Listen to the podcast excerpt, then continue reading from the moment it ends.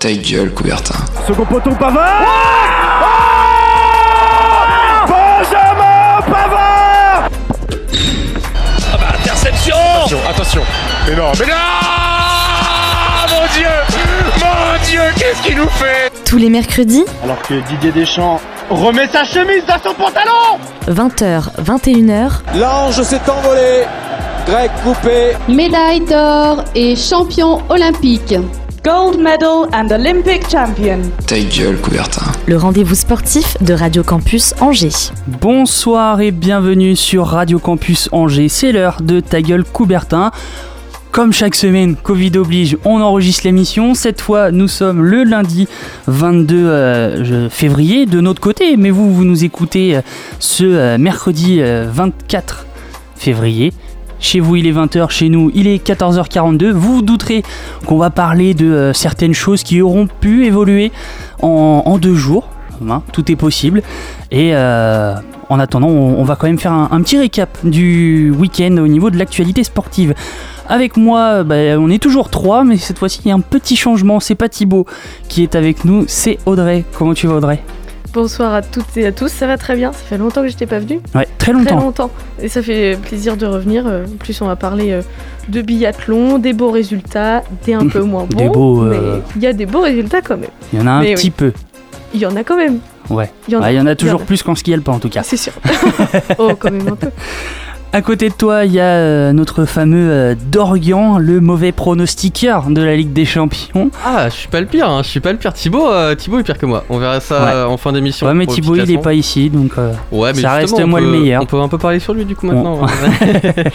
on fera un petit point des pronostics à la fin. ouais, pas de problème. Un peu moins Hein matinal que, que la semaine Ouais, dernière. moins Donc, euh, matinal, Un peu euh, plus réveillé du coup. moins organisé. Pour, pour être honnête, on, c'est- on- on aurait dû enregistrer il y a au moins une heure, mais euh, Ouais. Euh, c'est- qu'un détail. un qu'un détail. Un, un petit détail. Et donc toi, tu vas, euh, laisse-moi deviner, euh, nous parler de, de football, C'est ça. comme d'habitude. Ouais, on, la chronique habituelle Ouais. sur la Ligue 1. Et tu as décidé euh, d'écrire euh, un tout petit peu sur l'Open Vraiment d'Australie. pas grand chose. Une brève. Vraiment pas grand-chose, hein. un tout petit peu. Une brève, t'inquiète. sur l'Open d'Australie, on va faire un petit récap de ce qui s'est passé, des, des résultats sur, euh, sur tous les tableaux et, euh, et après un petit débat à 3. Ouais, un petit débat à trois, mais euh, on parlera aussi de sport angevin, ça c'est encore une fois moi qui vais m'en occuper. Ça fait trois ans, je finis par être habitué, voilà. mais avant cela, on va parler de flash, in- enfin on va faire un flash info, pardon. Toute l'actu du week-end en deux minutes C'est maintenant dans ta gueule Coubertin. Et on commence ce flash info pas par du biathlon, comme Audrey va nous en parler euh, juste après, mais euh, on reste à la montagne avec euh, le ski alpin et nos Français qui n'ont pas vraiment brillé ce week-end lors des championnats du monde à Cortina d'Ampezzo. Seulement 5 médailles au- tout au long de la semaine pour euh, nos Français, avec 2 en or pour euh, Mathieu Fèvre lors du slalom parallèle et euh, du slalom géant. Pour Alexis Pinturo, pas de médaille d'or, ce sera juste l'argent sur le combiné et euh, le bronze sur le super G. Du côté des femmes, seulement Tessa Worley euh, a décroché une médaille en bronze et c'était lors du slalom parallèle. Si euh, l'équipe de France avait misé sur 3 à 5 médailles, on reste bien loin des grandes années du ski alpin où euh, le podium se partageait parfois avec 3 Français. En tout cas, euh, la nation forte de ces championnats, ce sera bel et bien l'Autriche avec 8 médailles dont 5 en or. On reste dans les sports d'hiver et direction le hockey sur glace avec la NHL avec une actu plutôt insolite et euh, qui fera bien rire notre euh, bon vieux Fletcher mais qui m'a fait rigoler moi aussi. Avec euh, ses habituels matchs particuliers, la NHL s'est payé un décor de rêve au bord du lac Tahoe, situé entre la Californie et le Nevada aux États-Unis. Alors si le décor était sublime avec euh, de belles montagnes enneigées tout autour, un magnifique lac, euh, jouer en plein après-midi, en plein soleil, c'est un peu dangereux. Ce samedi, les Colorado Avalanche affrontaient les Vegas Golden Knights. Le Colorado menait 1 à 0 lorsque les arbitres et la NHL ont décidé de suspendre la rencontre pendant 8 heures. Dans un communiqué, la Ligue américaine a indiqué stopper la rencontre pour la sécurité des joueurs et en raison des mauvaises conditions de la glace dues au soleil extrême. Bah oui, parce que quand on met de la glace au soleil, ça fond. Et le match a pu reprendre à 21h heure locale alors que le match était en plein, en plein après-midi aux États-Unis. Tu voulais rajouter quelque chose, euh, Dorian C'est des génies euh, cette organisation. C'est magnifique. Bah, c'est, euh, j'ai l'impression d'être en France en fait. Là, c'est incroyable. Même la Ouais. LFP ferait pas ferait pas autant quoi. Non, non. Mais par contre, la Fédération française de la loose n'a Ah pas ouais. manqué de le signaler. tu m'étonnes. c'est quand même Ah, bah, c'est incroyable. folklorique. hein. Comment ne pas y penser tout simplement Enfin, Bon, ils se sont dit, il y a de l'eau, il y a de la neige autour, il va faire un peu froid, c'est bon, ça passe. ah, c'est incroyable. C'est juste qu'il faisait 14 degrés, mais c'est pas grave. Des génies. On euh, reste un petit peu dans, dans l'actualité un petit peu insolite avec euh, l'équipe de France de rugby. Avec euh, toi, Audrey. Oui, l'équipe de France de rugby, c'est un peu compliqué. Donc, c'est euh, en pleine euh, période destination. On a déjà eu deux matchs, deux matchs Ouais. gagnés contre l'Irlande et l'Italie. Très beau début de, de- de championnat, le grand chelem en vue. Et on s'était dit que c'était enfin cette année pour Fabien Galtier. Eh ben non, ce ne sera probablement pas cette année parce que je ne sais pas si vous avez suivi, mais la semaine dernière, on annonçait trois cas de Covid dans l'équipe, dans le staff, dont Fabien staff, Galtier voilà. et deux personnes du staff. Puis euh, la semaine avance, mais vendredi, c'est Antoine Dupont qui est, dé- qui est déclaré euh, positif au Covid. Et il a été déclaré, il a été déclaré qu'il allait être forfait pour le match contre l'Écosse. Samedi, c'est Mohamed Awas et Gabin Villiers qui sont aussi positifs. Et aujourd'hui, cinq nouveaux joueurs Cyril Bay, Paeto Movaka, Robin, Romain pardon, Taoshi-Fenua, Brice Dulin et le capitaine Charles Olivon sont eux, aussi positifs au Covid. En tout, ça fait 14 joueurs et sta- 14 membres, enfin, joueurs et membres du staff dans l'équipe pour un match contre l'Écosse dimanche à 16h, dans 6 jours. Il n'y a pas encore de décisions qui ont été prises, mais toute l'équipe euh, est Covidée, j'ai envie de dire. Ça va être plutôt compliqué avec Antoine Dupont forfait. Ça mettrait euh, Baptiste Serin et euh, donc. euh, ah, j'ai plus son prénom euh, au remplaçant de Ntamak. Euh, Baptiste Serin est le remplaçant de Ntamak depuis le début du tournoi de destination à la charnière. Ouais. C'est une charnière assez jeune, pas forcément hyper expérimentée. Ça va être compliqué sans notre capitaine et sans nos gros, euh, nos gros joueurs, notamment Cyril Bay et Brice Dulin qui font du gros travail dans l'équipe. Donc voilà, pas des très bonnes nouvelles euh, pour le rugby. Non. On va voir euh, peut-être que mercredi, le temps euh, qu'on ait enregistré cette émission, euh, il y aura d'autres nouvelles et Ouais, d'autres voilà. informations et que peut-être le match Et sera qu'il y aura peut-être ou- plus de joueurs Covidés. C'est probable, vu que tous les jours ça double, mais peut-être aussi, euh, je sais pas, peut-être un forfait total de l'équipe de France. ce qui serait vraiment très dommage parce que. Et une première. Une première. Même l'Italie ne nous a pas fait ça. C'est sûr, mais une première, mais surtout très dommage parce que le Grand Chelem était possible et euh, au vu des autres équipes, l'équipe pour moi la plus dangereuse c'était justement l'Écosse. Ouais, mais bon, on verra bien tout, tout ce que ça donnera. euh, Ça va être compliqué. vraiment difficile de comprendre pourquoi autant de joueurs euh, ont été testés positifs. Bah, Alors, euh, Il y a eu des questions, euh, quand même, la presse a un peu demandé au- comment est-ce que ça s'était passé, tout le monde s'est un peu demandé ça. Il n'y a pas vraiment de piste, peut-être que c'est le- l'équipe de rugby à 7, parce que le rugby à 15, euh, on a rencontré le rugby à 7, ou du moins les entraîneurs. Peut-être que c'est là, parce que dans le rugby à 7, il y a eu des cas de Covid, mais c'est pas sûr, euh, parce qu'il y a toute une bulle quand même, il y a, Ouais. il y a une bulle sanitaire, donc euh, c'est bizarre. C'est peut-être la presse, ça vient peut-être la presse, même s'il y en a très peu, il y en a. Il suffit, euh, comme l'a dit Raphaël Ibanez, il suffit d'une poignée de porte, quoi. Donc, voilà, il c'est c'est le flou total pour, pour l'équipe de France. on va voir comment ça évolue. Bon, c'était un flash info un peu court, mais c'est normal parce que on va parler euh, de plein d'autres actualités et on va commencer par le tennis avec euh, notre petite chronique et j'insiste sur le mot petite, Très petite. très très très petite. La première pause musicale, je vous préviens, elle va arriver très vite. avec euh, Dorian. Ta gueule, Coubertin. Le rendez-vous sportif de Radio Campus Angers. Et donc toi, Dorian, tu euh, nous fais vraiment un récap euh, du côté des Français.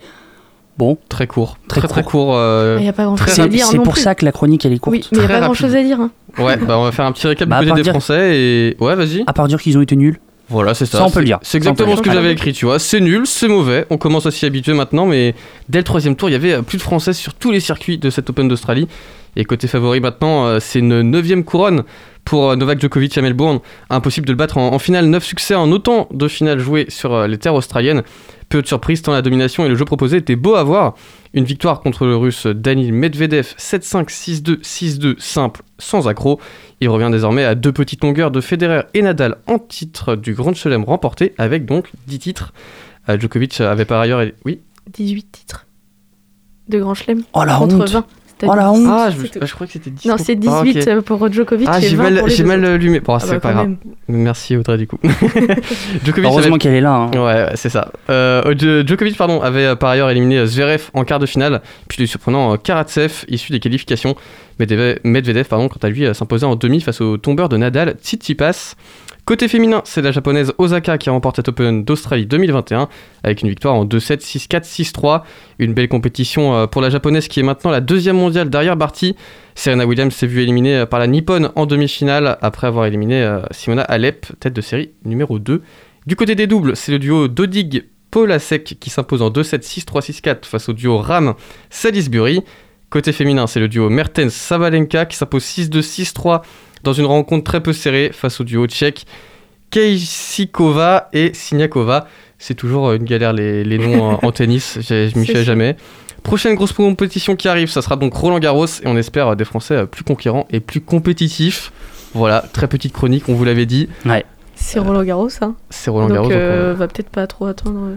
Euh. Alors, le, gros point, enfin, ce qui a fait mal, c'est euh, Gaël Monfils euh, éliminé Mm. au premier tour. Ça, c'était, ça faisait pas plaisir à voir euh, avec clair. sa conférence de presse. Ça faisait pas plaisir à voir, surtout qu'il avait fait plutôt un match assez correct. Oui, c'est ça. Donc, Il euh, a pas été, euh, il a pas été mauvais, quoi. Donc, en- ça, ça encore une fois, le, le- celui sur lequel on s'acharne parce qu'on dit ouais, c'est pas le plus fort, mais en attendant, celui qui fait le plus de tours chez les hommes, c'est encore une fois Adrian Manarino. Mm. Oui. Donc, euh, bon, c'est vrai que c'est pas le meilleur tennisman, mais ça montre aussi que le niveau du tennis français est un peu catastrophique. bah, et bien bas, il y a pas, de, il y a pas de relève, quoi. Bah. Il y a pas de relève. À part. Bah, euh, si, Lucas Pouille, mais il est pas là. Donc, Bah, euh, voilà, donc euh, oui, Ouais. enfin, Lucas Pouille, euh, il est plus, euh, c'est plus le plus jeune non plus. hein, Non. euh, il est plus très jeune. hein. C'est compliqué là pour l'instant euh, niveau À tennis. part euh, Hugo Gaston, oui, c'est ça, Hugo Gaston. Hugo euh, Gaston qui nous fera peut-être rêver. non, mais c'était la seule chose, quoi. Mais sinon, par rapport aux autres résultats, euh, Nadal, enfin, City passe gros coup contre Nadal en Mm. demi-finale, euh, bon match. Euh, Medvedev qui perd, euh, qui lâche totalement contre contre Djokovic. Mm. C'est dommage, je trouve, parce que Medvedev c'est quand même un très bon joueur qui est, bah, qui est dans le top 5 euh, mondial. C'est un très bon joueur. Il a plutôt du mental, il fait du beau tennis.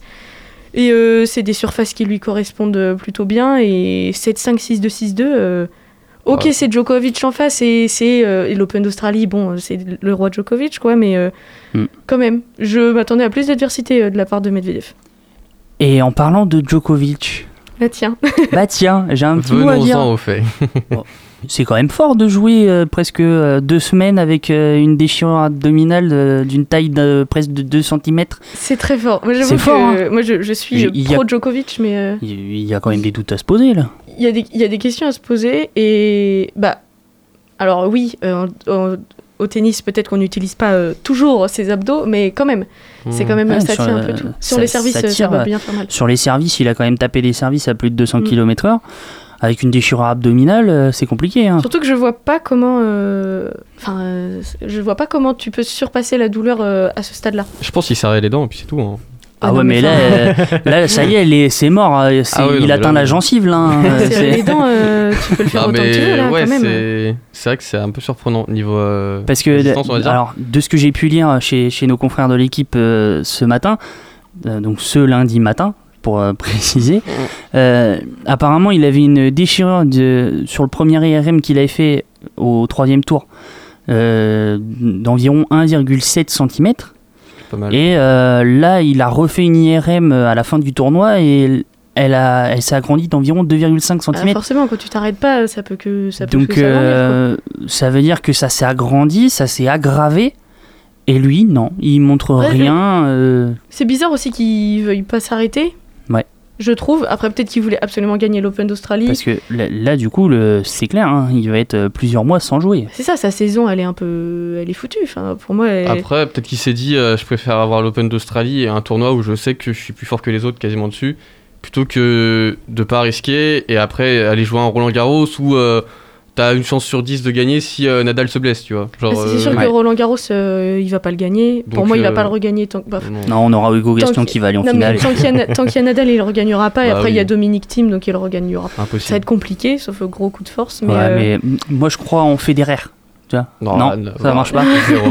Roland Garros. J'ai essayé. Ça fait un an qu'on l'a pas vu, Federer. euh, et ça fait un an qu'il reporte à chaque fois. euh, Ouais, mais c'est Federer, donc il reviendra euh, Il toujours va revenir bientôt normalement. C'était Oui. annoncé dans, dans deux, trois semaines. Regarde crois. Nadal, il a été presque deux ans absent. hein.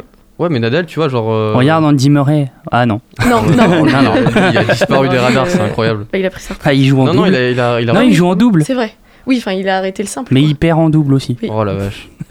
il était numéro 1 mondial, lui, pendant un moment. Ouais. mais maintenant, il est numéro problèmes, euh. 200 mondial. C'est magnifique. hein. Incroyable. 200 Ouais, je, je crois même qu'il est encore plus haut. Bah oui. ouais. Ouais, Oh, ça va être ça. C'est ça craint. Mais bon, Ça fait mal.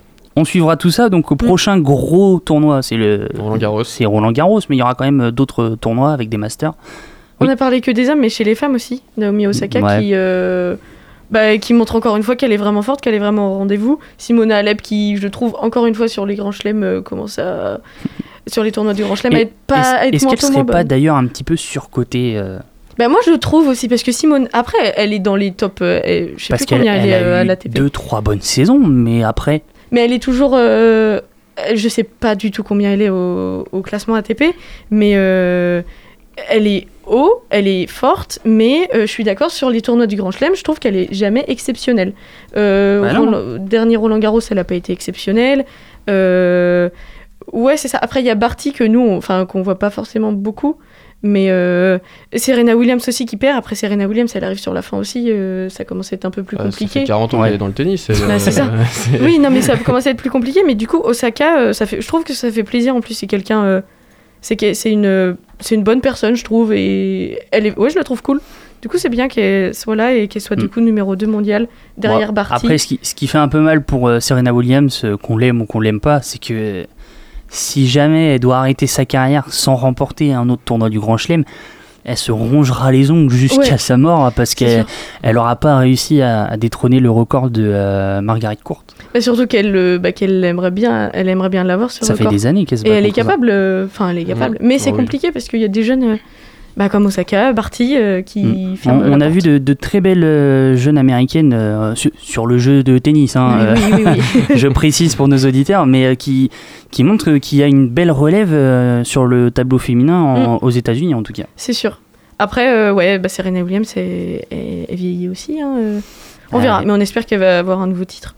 C'est la meilleure des choses Ouais, qui pourrait lui arriver, quoi. On verra bien. On va pouvoir passer à la première pause musicale. C'est euh, Audrey qui a choisi. on prévient tout On de suite. pas. On balance. On Non, balance.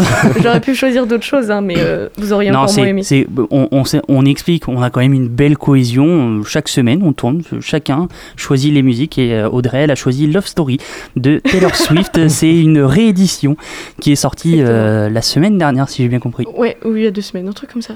On va s'écouter ça.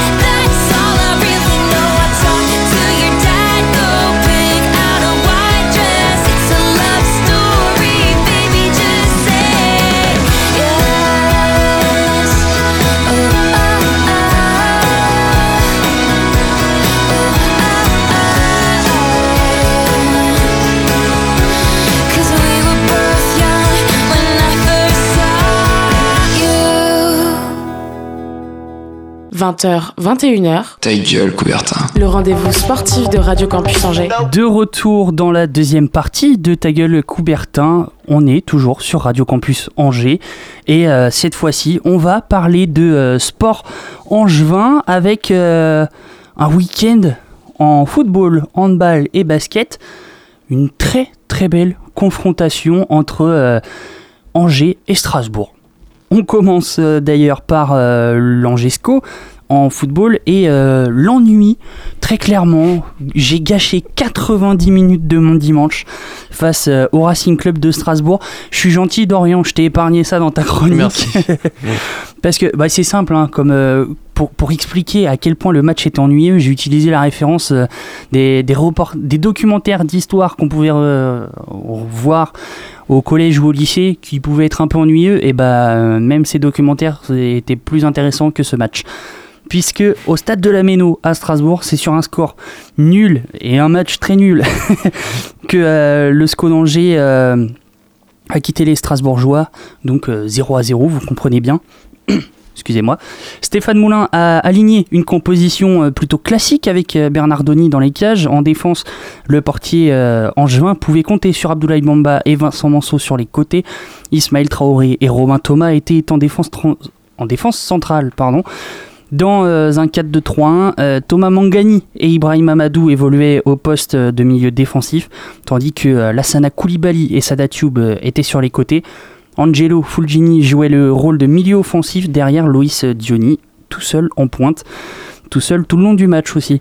Cependant, le manque de qualité offensive et seulement 7 tirs, dont 3 cadrés pour les Angevins, n'ont absolument pas inquiété Eiji Kawashima, le portier alsacien. Euh, toujours pas de victoire en Ligue 1. euh, non, si, il y a déjà eu une victoire face à Nîmes, mais euh, ça, ça fait très très peu de victoires, puisqu'il n'y en a qu'une seule en 2021 pour les Noirs et Blancs, qui se classe à la dixième place du championnat avec euh, 35 points. Prochain match à Raymond Coppa face au Racing Club de Lens dimanche prochain. À noter également que pour la Coupe de France, le SCO connaît son prochain adversaire qui sera euh, le club franciscain, club de régional 1 en Martinique. Euh, du côté de. ouais, Ah, je- ça, là, ça, ça passe tranquille. Hein. j'espère aussi. Ah, quand même. Mais bon, faudra faire attention quand même parce que euh, ce club martiniquais, eux, lui, a eu la chance de ne pas voir son championnat stoppé. Donc il y a quand mais- même une régularité. Ils vont avoir envie de tout donner. euh, Il y a toujours des surprises. C'est eux qui viennent en France ou c'est. C'est eux qui viennent en France. Oh bah Non, tranquille, avec le décalage horaire et tout, c'est bon, c'est Non, mais tranquille. ils viennent d'abord en France. Parce qu'en plus, il doit y avoir des règles par rapport au Covid avec les dom Ouais, donc ils vont arriver, je pense, 15 jours en avance. Oui, c'est ça. Donc, Il y a de euh, grandes chances. Le Ah. décalage horaire, il sera pas présent. hein. Ah, ça va être compliqué Ouais. pour les Angevins du coup euh, maintenant. Je pronostique. Et euh, dans le, le département, euh, l'Olympique Saumur euh, s'est également qualifié pour les 16e de finale. Et eux, ils vont, ils vont rencontrer l'US Montagnard, Oula, club de Régional 1, et devinez où? US Montagnard. Dans Ouais. les montagnes. Raté en Bretagne, dans le Quoi Morbihan. ouais, de- ça doit être un bled qui s'appelle la montagne, il y a pareil à côté de Même Nantes, pas, euh. j'ai- j'avais le nom, je l'ai pas Même noté, pas. Ah, ok. mais euh, c'est vraiment un petit bled à côté de Vannes. Bon, euh, Ah. D'accord. on les salue et on espère que ce sera un très beau match entre cette C'est euh, sûr. On espère. National 3 qui est euh, l'Olympique Saumur contre cette Régionale 1. On reste avec euh, le SCO d'Angers, mais on passe euh, en handball qui a frôlé la victoire de très très peu face euh, à Strasbourg également. Malheureusement, les hommes de Guillaume Dupin se sont une nouvelle fois inclinés. Les Angevins avaient plutôt mal euh, débuté la rencontre avec euh, des Strasbourgeois toujours devant, presque tout le long de la rencontre. Euh, Angers est resté proche au score et a même pris l'avantage 10 minutes oui, 10 minutes avant la fin de la rencontre, mais rien à faire. Strasbourg reprend l'avantage dans les 5 dernières minutes. S'il y a deux. Y a deux secondes de la fin du match, euh, le score était de 25 partout. Strasbourg crassi- crucifie, pardon. Je suis un peu, arriver, je suis un peu bon. speed là. Ouais, ça va aller. On va y arriver. Strasbourg crucifie les Angevins et euh, s'impose 26 à 25 avec euh, des statistiques quasi identiques des deux côtés. La rencontre fut euh, très serrée, mais euh, ce sont une nouvelle fois les Angevins qui perdent. Angers reste dernier du classement avec 5 points. Il reste encore 12 matchs aux Angevins pour tenter de se maintenir, mais il grille euh, une nouvelle carte face aux Strasbourgeois, concurrents directs pour le maintien. La prochaine rencontre, ce sera face à Billère, 9e du championnat ce vendredi. Direction les parquets de la Ligue féminine 2 en basket avec euh, l'UFAB qui affrontait elles aussi Strasbourg. En revanche, euh, le résultat fut bien différent pour les Angevines qui poursuit sa route vers la montée en s'imposant sur le score de 62 à 59. Une victoire plutôt difficile, c'est vrai, pour euh, l'UFAB à l'extérieur, qui euh, n'avait pas joué depuis presque trois semaines. La victoire est tout de même présente avec une prestation incroyable de Tuti Gandega, auteur de 17 points, accompagné de Sarah Ousfar avec euh, 13 points et Kelly Core 11 points. L'UFAB euh, reste en tête de la Ligue féminine 2 avec euh, 28 points. Les Angevines n'arrivent pas vraiment à se détacher de Reims qui s'accrochent, mais elles euh, auront la possibilité de s'éloigner face à Rezé ce mercredi en match en retard et euh, face à Montbrison ce samedi. Du côté de l'étoile Angers Basket, on ne reverra pas les Angevins avant le 2 mars prochain. Ces derniers devaient affronter Dax ce 26 février, mais le club landais a demandé à repousser cette rencontre car trois de leurs joueurs sont en sélection.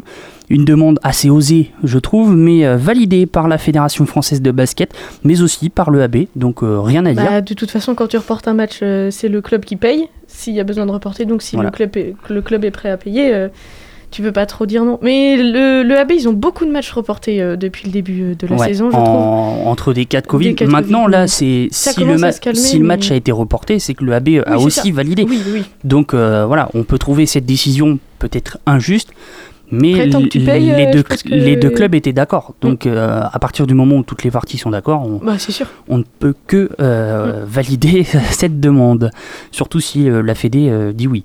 Oui, bah Maintenant, oui, euh, on va pas dire. euh, On viendra pas se plaindre quand euh, le championnat sera arrêté à cause du Covid. on n'espère pas quand même. Ouais, J'espère pas non plus. Donc euh, cette demande euh, est peut-être assez osée, mais euh, la rencontre a été décalée le 16 mars prochain. Le prochain match des Angevins, ce sera donc euh, le 2 mars face au stade Rochelet-Rupella. Du côté euh, du hockey sur glace maintenant, les Ducs d'Angers, eux, n'ont pas joué contre Strasbourg, ça y est, c'est terminé. Mais euh, ils se rassurent à l'extérieur si les derniers matchs euh, à l'Ice Park n'étaient pas très rassurants. Les deux derniers matchs à l'extérieur le sont. Après la victoire à Anglette, les Angevins sont partis à l'assaut d'Amiens vendredi soir et s'est imposé 2 à 0. Si le premier tiers n'a pas été le plus beau de la saison, il a montré des Ducs plus confiants avec 16 tirs contre 9. 16 tirs, mais aucun n'a pu rentrer dans les cages amiénoises. Le premier but euh, angevin intervient dans le deuxième tiers après 28 minutes de jeu grâce à Kevin Dussault. Le troisième euh, tiers a été plus difficile pour euh, les Angevins, mais Tommy Giroud a profité de la sortie du gardien dans les dernières secondes pour inscrire le deuxième but angevin en cage vide. Victoire angevine 2 à 0 et 3 points de plus, ce qui permet aux Ducs de se positionner deuxième avec 29 points.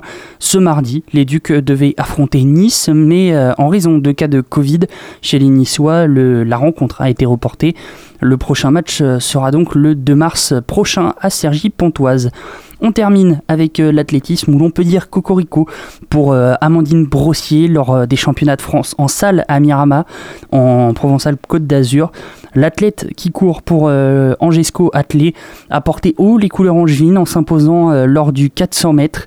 Avec euh, une course terminée en 52 secondes 74, l'Angevine conserve son titre de championne de France avant les championnats d'Europe en salle à Toruń en Pologne, qui se dérouleront du 5 au 7 mars prochain. Du côté des juniors, Ludivine Aubert, qui court elle pour l'entente Angevine Athlétisme, a obtenu la médaille de bronze sur le 400 mètres, une euh, distance toute nouvelle pour elle, qui euh, obtient sa médaille avec un chrono de 56 secondes 17. C'est plutôt Des bons résultats sur l'athlé. euh, des belles bien performances, Pour, ouais. Amandine Brossier. Ça fait plaisir de toujours l'avoir au niveau. Et puis maintenant, c'est cap sur les championnats d'Europe. Ouais. en espérant une médaille ou, ou des bons résultats, une finale. Pourquoi pas Ça pourrait être pas mal. Ce serait Ça pourrait être vraiment plutôt bien. bien. Mm. En tout cas, on lui souhaite énormément, puisque ce serait bien de, de pouvoir l'avoir au, au JO. Ah, euh, bah oui. Alors même si euh, c'est pas en salle que euh, vont se, Qualifier. se qualifier au niveau des minima, mais Bon, elle est capable de se qualifier pour les, pour les JO. oui, elle, en est fortement capable et on lui souhaite. Oui, bah oui. Et euh, on espère aussi pouvoir la recevoir un jour euh, dans ce magnifique On studio. croise les euh, doigts. Clin d'œil, On clin croise les d'œil. doigts. on croise les doigts, euh, Amandine, si tu nous entends. on va, euh, allez, on va passer euh, à du biathlon maintenant avec des bons résultats de temps en temps. on va euh, dire des, on va partir sur un peu des bons résultats quand même. Ta gueule, Coubertin. Le rendez-vous sportif de Radio Campus Angers. Et donc euh, des, des bons résultats, parce qu'il y en a eu quand Il y même. en a eu quand même. Les championnats du monde de biathlon se sont terminés dimanche. 10 jours de compétition à Poliuka, on ne dit pas le cas, en Slovénie. et ces championnats du monde ont apporté vraiment beaucoup de surprises. D'abord, chez les Français, bah, l'enjeu était de taille. Parce que, comme on, a- on en a déjà parlé, mais depuis la retraite de Martin Fourcade, il faut retrouver une dynamique. Il n'y a plus de chef de file dans cette équipe. Et chez les femmes, les résultats, bah, sur la saison, ils sont pas du tout constants. Le moins qu'on puisse dire sur ces mondiaux, c'est que les Français et les Françaises nous ont fait vibrer sur toutes les courses, en positif comme en négatif. Et la compétition est partie sur les chapeaux de roue avec tout plein de médailles sur les sprints et les poursuites, hommes et femmes. Du côté de nos Françaises, c'est Anaïs Chevalier-Boucher qui déclenche le compteur avec une médaille d'argent et de bronze, et de bronze pardon, sur ses courses. Ce sera malheureusement les seules médailles chez les femmes pour ces championnats du monde. Mais petite euh, dédicace euh, à l'entraîneur qui a dû faire euh, du coup un marathon autour du lac de Paul Yuka. C'était assez sympa comme moment. Le spectacle se passe surtout chez les hommes avec Simon Détieux et Émilien Jacquelin qui finissent deuxième et troisième du sprint. En finissant à ces places, ça leur permet de partir deuxième et troisième de la poursuite à très peu de temps de Martin Po- Ponsilwoma, le vainqueur du sprint, et donc premier à partir sur la poursuite. Ce sera la course parfaite pour Émilien Jacquelin, une glisse impeccable et surtout des tirs à une vitesse folle. Vous pouvez voir les vidéos, euh, ces tirs debout, ils sont juste magnifiques. Même Johannes Beu était choqué. Et c'est comme ça qu'à 25 ans, on devient champion du monde de poursuite. Trois Français sont dans le top 5 de la poursuite et ils sont définitivement dans la course à ce Norvégien. Le deuxième sacre français, il est pour Antonin Guigona et Julia Simon sur le relais mixte simple. Là aussi, c'est la course parfaite. Le sans au tir était obligatoire face à la Norvège et à l'Italie, qui avaient aligné leurs meilleurs biathlètes. Mais les Français étaient beaucoup trop forts et ils ont fait toute la course en tête. Mais bon, euh, on va le dire, il y a eu des grosses déce- déceptions dans ces championnats du monde. Sur l'individuel, les courses des Françaises et des Français sont des catastrophes totales. Le meilleur résultat pour les filles, c'est celui d'Anaïs Bescon qui termine 18e et on compte pas moins de 17 photos tir pour les 4 Françaises. Ça fait 17 minutes euh, en plus sur, euh, le, sur euh, le temps. Parce que à l'individuel, quand on loupe euh, une balle, c'est une minute en plus. C'est une catastrophe. Oh la vache. Pareil donc chez les hommes, Quentin Fillon-Maillet termine tout de même quatrième, mais c'est justement ça le problème. Quentin Fillon-Maillet a fini quatrième sur l'individuel, la poursuite et le relais homme, mais aussi cinquième du sprint et du relais mixte. Il y a un gros goût d'inachevé pour le français qui nous assurait concourir pour le classement général au début de la saison, mais le dernier jour est enfin le bon. Il a une médaille. Après une mass start compliquée, c'est dans le dernier tour que tout se joue. Quentin revient sur l'Autrichien et le Slovène qui sont alors devant lui et va chercher une très très belle troisième place. Par contre, cette mass start a été meurtrière pour Emilien Jacquelin. Très bien parti dans les deux premiers tours, c'est la catastrophe à son deuxième tir. Les cinq balles sont dehors et il doit faire cinq tours de pénalité. Incompréhension totale pour lui et pour le staff face à une telle défaillance. Il finit donc dernier, les larmes aux yeux, mais son titre sur la poursuite est le plus important. Au niveau des autres nations, celui qui ressort euh, grand gagnant de ces championnats du monde, et bah c'est pas Johannes Bö, mais c'est un autre Norvégien, Sturla Leigrid, à tout juste 24 ans, et pour ses premiers mondiaux, Leigrid est sacré sur le relais mixte, sur le relais homme, l'individuel et la mass start. C'est le roi de cette année et la relève du biathlon mondial, tant il est incroyable. En revanche, le perdant, bah, j'ai envie de dire que c'est bien euh, Johannes Bö. Il n'a pas été à la hauteur des espérances. Alors oui, il est lui aussi euh, sacré sur le relais mixte et le relais homme, mais sur les courses individuelles, on l'a presque pas vu du tout. Il est toujours très bon sur les skis, mais honnêtement, euh, je l'avais jamais vu aussi peu performant sur le tir. Alors bien sûr, c'est à prendre avec des pincettes parce qu'il est toujours bon, il est, il vraiment pas mauvais, mais il a fait beaucoup plus d'erreurs que d'habitude et c'est assez rare pour Johannes Bö. Euh, le voir euh, faire euh, sur une course, prendre 7 balles de pioche, C'est vraiment étonnant. La France ressort deuxième des mondiaux au tableau des médailles avec 7 médailles, dont 2 titres. Et derrière la, elle ressort derrière la Norvège qui compte 14 médailles et 7 titres. On n'est clairement pas au même niveau. Donc des mauvais résultats, mais quand même 7 médailles, 2 titres. Le problème c'est que c'est pas constant. Non, c'est ça le problème. Et on en parlait la semaine de dernière. hein. On, Oui. on en parlait de, de ce problème de constance qu'il y a de- au niveau de l'équipe de France de biathlon. Encore Euh, plus chez les filles que chez les hommes. Ouais. Chez les Euh, femmes que chez les hommes. il y a- alors il y a eu ce fameux problème, je, je sais plus sur quelle course, mais alors soi-disant les skis étaient pas vraiment euh, bien adaptés à la piste. Euh, ouais, il y a eu des problèmes euh, de ski. Alors sur l'individuel euh, des femmes, Ouais. alors déjà c'est une catastrophe au tir. Euh, L'individuel, c'est une course, assez, une course assez spéciale. C'est long, c'est 15 km pour Ouais. les femmes et 20 km pour les hommes. À chaque balle ratée, c'est une minute en plus pour pas Mhm. rajouter de, de, de, de, de, De tour. de tours, exactement. Et pas skier plus, mais euh, c'est vraiment. C'est pas que les skis là le problème, mais sur les skis, il y avait des grosses différences sur la piste, forcément. Il y a des endroits à l'ombre, des endroits au soleil. À l'ombre, c'était la neige était plus dure et plus glissante, et euh, au soleil, bah, c'était presque de la soupe parce qu'il faisait chaud. Ce week-end, en fin de semaine, il faisait chaud. Euh, donc, ouais, mais le problème, c'est le fartage parce que toutes les, toutes les nations étaient à égalité sur ces championnats du monde en Ouais. général. Donc le problème, c'est aussi au niveau du staff et, et du fartage. Mais, mais les filles n'ont pas été bonnes sur cette course-là. Non, pas. mais même en, en règle générale, hormis euh, Anaïs euh, Chevalier-Boucher qui a plutôt euh, bien porté les couleurs euh, françaises, hormis sur la fin. Maintenant, sur la fin, peut aussi y avoir un petit peu de fatigue. euh, Je pense voilà, que oui, il du manque de fatigue, compétition, ça- joue aussi. Mais euh, voilà, le, quand on parle de Julia Simon, notamment, je crois par exemple euh, sur le relais, où tout le monde euh, mise sur Julia Simon, sauf que Julia Simon, ça fait plusieurs courses qu'elle se ramasse à chaque course. Oui, bah, le relais mixte, il n'était pas très bon. Par contre, le relais mixte simple, ils ont gagné. Contre euh, Johannes Beu et Thierry Legoff. Et c'est d'ailleurs Johannes Beu qui, qui euh, sabre totalement le relais euh, des Norvégiens. Pour une fois qu'il sabre quelque chose, lui. Bah, il a sabré un peu tous ces championnats du monde, même s'il a Ouais. quelques médailles. Ouais, vraiment, c'est dommage. Ouais, alors que par contre, euh, bon, on, on parle des Français, mais euh, en féminine, Thierry Lecoff, euh, surpuissante. Mais surpuissante, même. elle vole toutes les médailles à Marthe Holzbourg-Reuseland de son équipe. Ouais. Ouais, euh, surpuissante Thierry On, Lecoff. on l'a euh, même vu à, à la fin euh, des, de ces championnats sur, sur la dernière course ce dimanche. La Mastart, ouais. Euh, Reuseland, elle était dépitée de se faire Bah oui. doubler sur la fin, quoi. Tu te fais. En plus. euh, À chaque course, elle s'est fait manger ses médailles par Thierry Lecoff et sur la fin, alors que Thierry Lecoff, elle avait fait 3 ou 4 pénalités, je crois. 3, Ouais. il me semble. Ouais. Et à la. Reuseland, elle s'attend à avoir une médaille de bronze et elle voit une fusée qui arrive de derrière sur la ligne et se fait doubler. Ah, vraiment pas grand chose en C'est plus. catastrophique. Roy quand même. Aucune médaille et Terry Lecoff euh, Ouais. presque à toutes les courses quoi. Elle rafle tout. Parce que Terry Lecoff euh, relais femmes, relais mixte, relais mixte simple, ils ont quand même Ouais. une médaille mais ils ont pas le titre.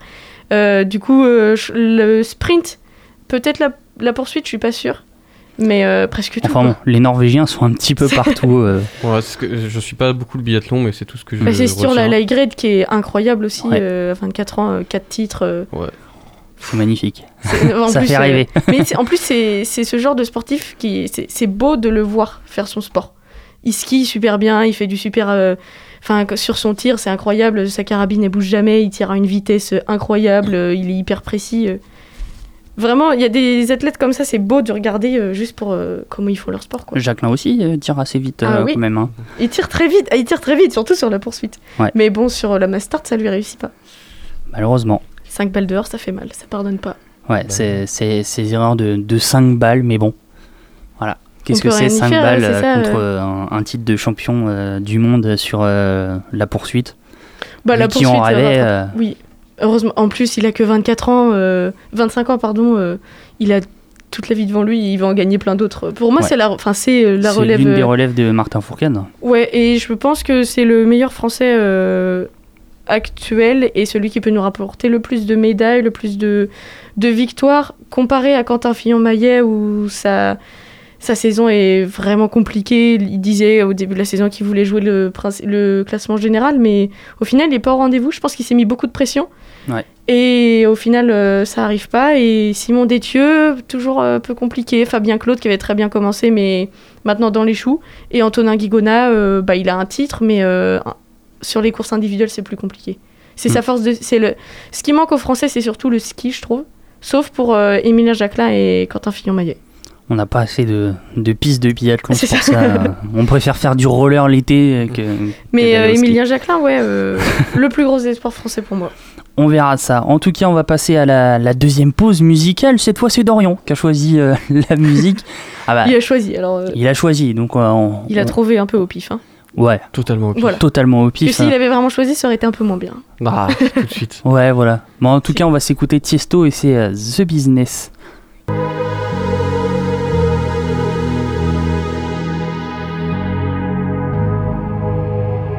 Let's get down, let's get down to business.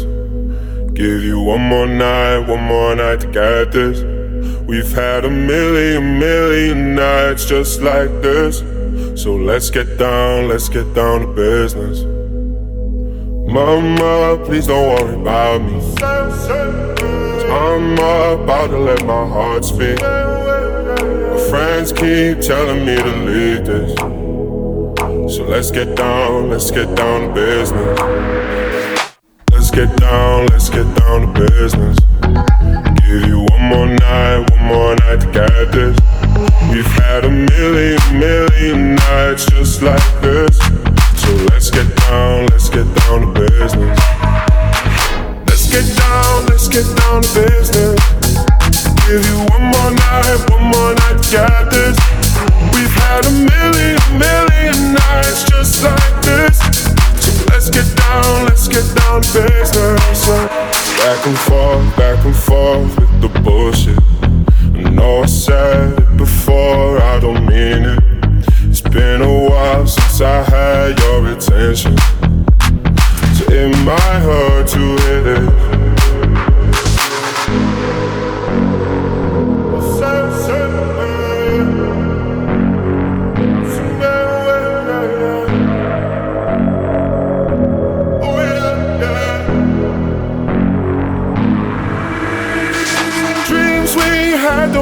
fall away.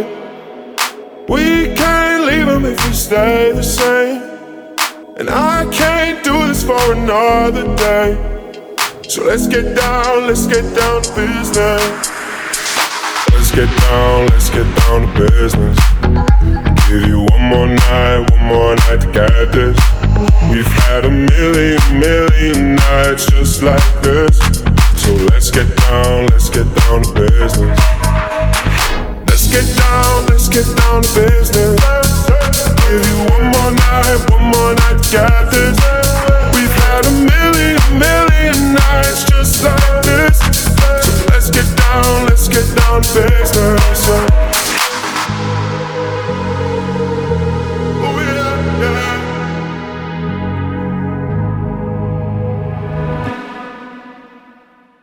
20h, 21h, Ta gueule, Coubertin. le rendez-vous sportif de Radio Campus Angers. De retour dans la troisième et dernière partie de euh, Ta gueule Coubertin. Vous êtes toujours sur Radio Campus Angers et euh, on va parler de football dans un instant avec la Ligue 1.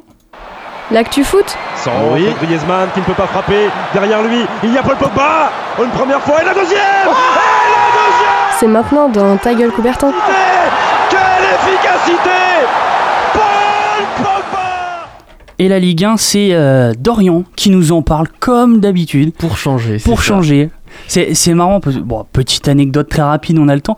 Mais moi, quand j'ai commencé ici euh, sur euh, Radio Campus Angers, eh ben, euh, je faisais euh, tout le temps du foot, tout le temps de la Ligue 1, et, euh, et on me charriait un petit peu là-dessus, donc euh, je rends l'appareil. Ah bah Dorian, ça changera jamais. hein. Ah non, Bah non. le foot dans mon cœur. Je est, pense euh, que. Mais Bon. t'inquiète pas, j'ai vite changé pour le sport en juin et on continue de me charrier sur le sport en juin. Bah moi j'ai commencé euh, le week-end par des surfroides Jimmy, vous en doutez si vous avez suivi euh, le week-end de Ligue 1. Mais euh, l'OL euh, s'est fait peur pour cette première rencontre de cette 26e journée. Les Gaunes de Rudy Garcia étaient opposés au séduisant Bre- Brestois d'Olivier Dalloglio. Un début de match séduisant et prometteur pour ces derniers qui inquiètent Lopez dès les premières secondes de jeu. Puis c'est le néant. Le gardien brestois euh, Sébastien Cibois, préféré depuis quelques matchs à, Gauthier Larsonneur, habituel titulaire, commence sa descente aux enfers dans ce match. Euh, Gros pressing de Lucas Paqueta, un crochet raté et c'est suffisant pour concéder le premier but. Une grosse erreur euh, d'un jeune gardien. Je suis assez d'accord avec les journalistes qui ont commenté cette action. Il n'avait pas à, prendre autant la confiance et il devait surtout s'assurer une relance propre. Et là, c'est dommage pour lui, mais ça concède directement le premier but. Et quelques minutes plus tard, c'est encore une fois une erreur qui va coûter cher à la défense brestoise. Perte de balle suite au pressing lyonnais, très agressif dans ce match. Memphis remet un magnifique ballon dans la course d'Oussama War qui fusille le gardien.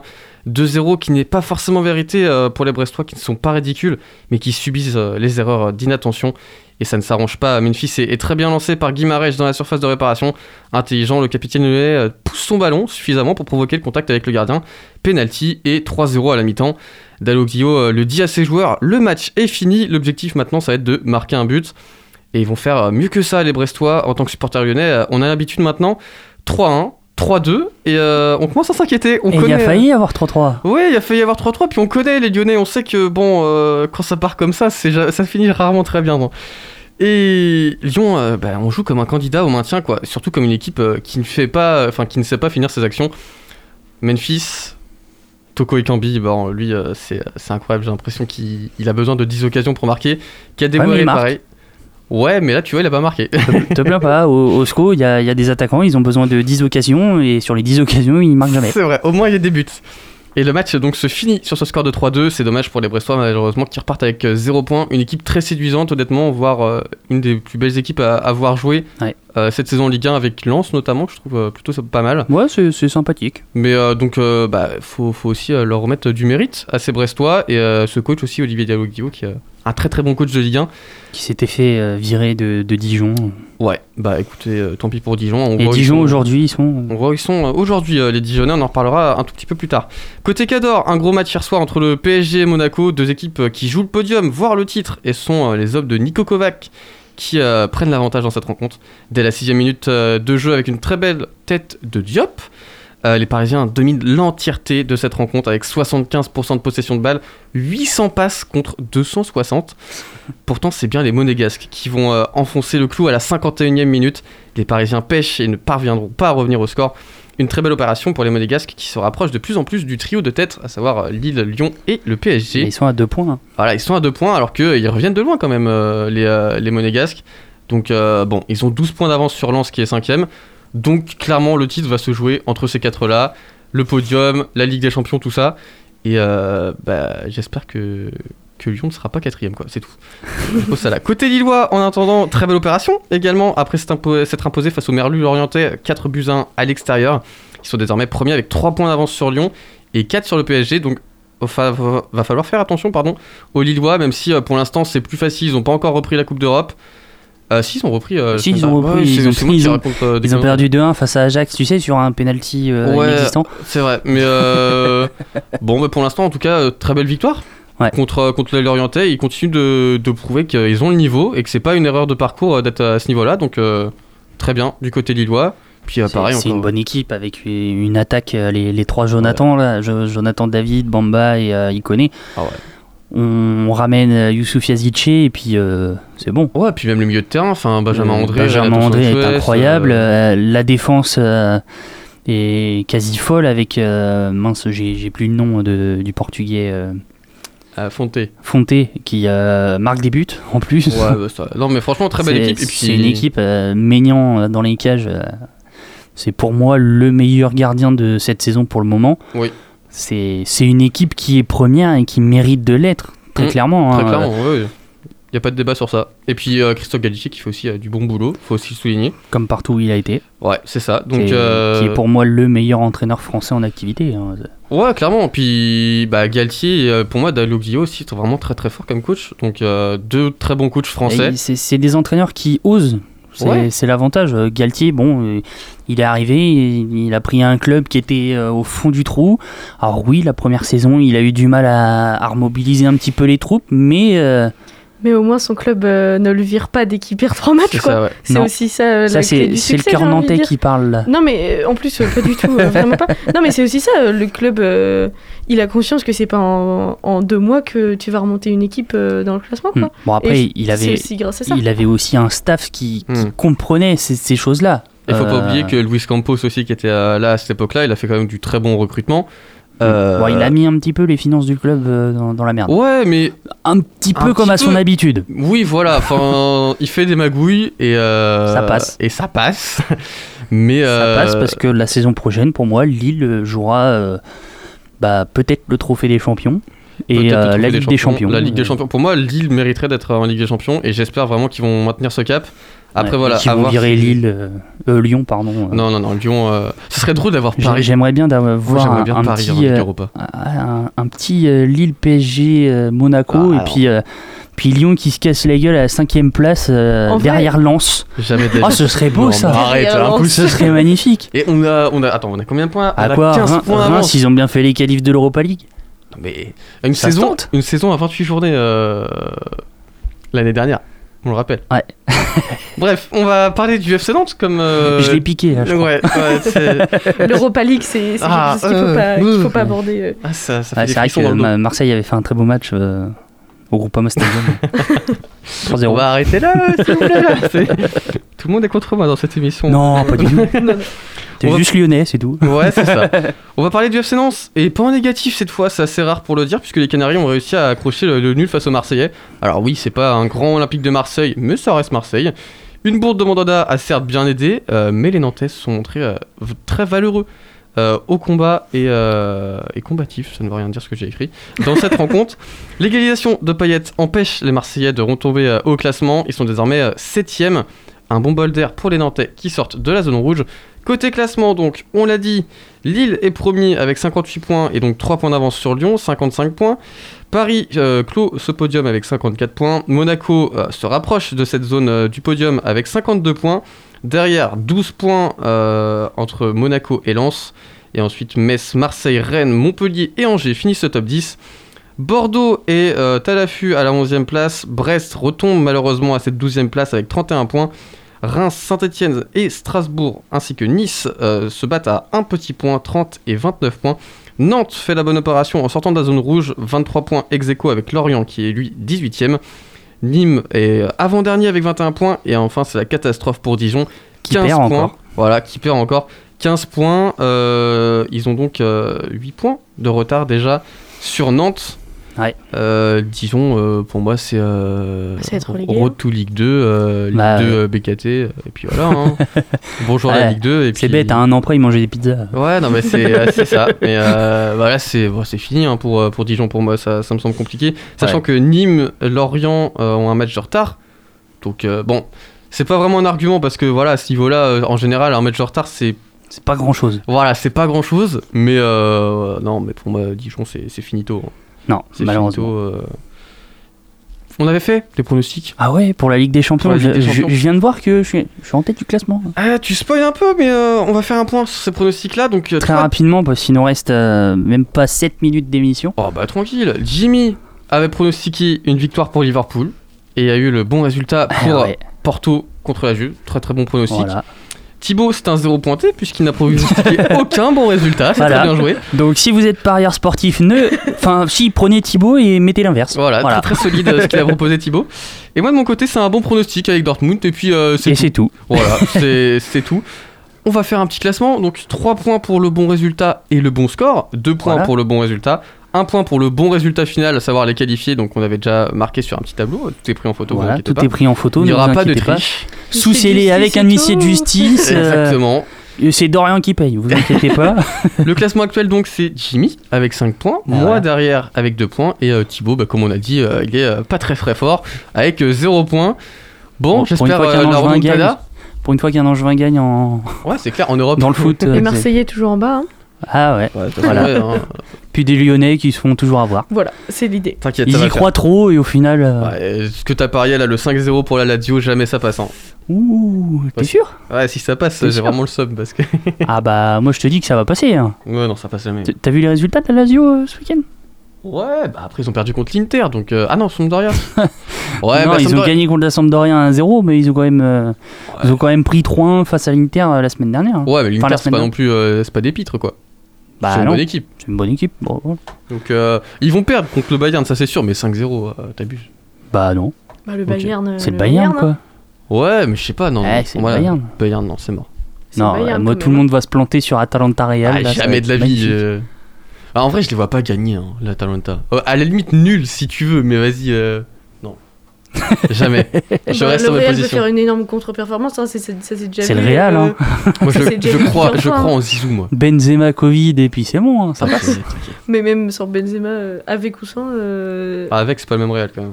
Ouais, Ouais, mais c'est- on est- C'était oui, quand même un ça peu plus simple. vu, quoi. C'était quand même un peu plus simple de pronostiquer les matchs de la semaine dernière. Oui. Ouais, après, c- comme on dit, euh, là, euh, bon, on parle pas de, des matchs Atlético-Chelsea. là, là, Enfin, si, on en parle, mais on les a pas vus. Donc, euh, voilà, on refera un point la semaine euh, prochaine euh, pour, euh, pour vous dire que moi j'ai gagné, du coup. mais euh, voilà, c'est. On spécule un petit peu. Tu sais que là, je vais regarder les matchs comme si j'avais parié euh, 100 balles euh, sur des sites de paris sportifs. hein, Vraiment. Ouais, mais t'as Là, pas le droit de parier. C'est vrai pas que- bien. Ouais, c'est vrai. Faut avoir plus de 18 ans pour parier. bah, c'est bon alors. Ouais, mais je sais Pas pas, sûr, le, hein. Le. Comment dire Le, le buraliste, il va te voir, il va dire. Mm, non. Carte d'identité, s'il vous Ça plaît. passe pas. Super cette émission en tout cas, merci les Super, gars. t'as pris quelques petits tacles, mais t'inquiète pas. Ouais, c'est parce que t'es ça, ouais. lyonnaise pour ça. c'est- Ouais, je... ouais, j'ai l'habitude. Hein. On va euh, pouvoir en finir avec euh, cette émission. Une très bonne émission, passée en très belle, en très belle compagnie. Oula, pardon. C'est compliqué. C'est un peu compliqué là ce raison, soir. je suis fatigué. voilà, j'ai mal récupéré de mon week-end. on vous dit, euh, bah, on vous souhaite une très bonne soirée. Si vous euh, allez manger, bah, on vous souhaite bon appétit. Et puis, euh, on se dit à la semaine prochaine avec un, un petit invité. Tu nous fais un, un petit spoil, euh, Dorian, ou pas Euh, Invité inédit. Invité- Inédit, ouais. Inédit, ouais. Jamais Brizard, vu. normalement, qui devrait venir. Donc, euh, c'est le, le directeur, euh, le PDG, si vous préférez, de, de WeForge. Euh, donc, voilà, on va lui poser des petites questions avant euh, la deuxième étape de l'Open Tour France qui arrive le 6 et 7 mars. Donc, voilà, on va poser des petites questions euh, sur l'équipe. Et, euh, Et c'est c'est toi qui te chargeras de, de l'interview, Oui, la, la très totalement. belle interview sur, euh, sur du e-sport. C'est rare quand on parle de e-sport euh, sur clair. Radio Campus Angers, alors soyez présents la semaine prochaine. On vous laisse avec euh, Scratch sur euh, le 103 FM de Radio Campus Angers. Et euh, on vous dit à la semaine prochaine. Salut, salut Salut Retrouvez tous les podcasts sur www.radiocampusangers.com et suivez-nous sur les réseaux de Ta Gueule Coubertin.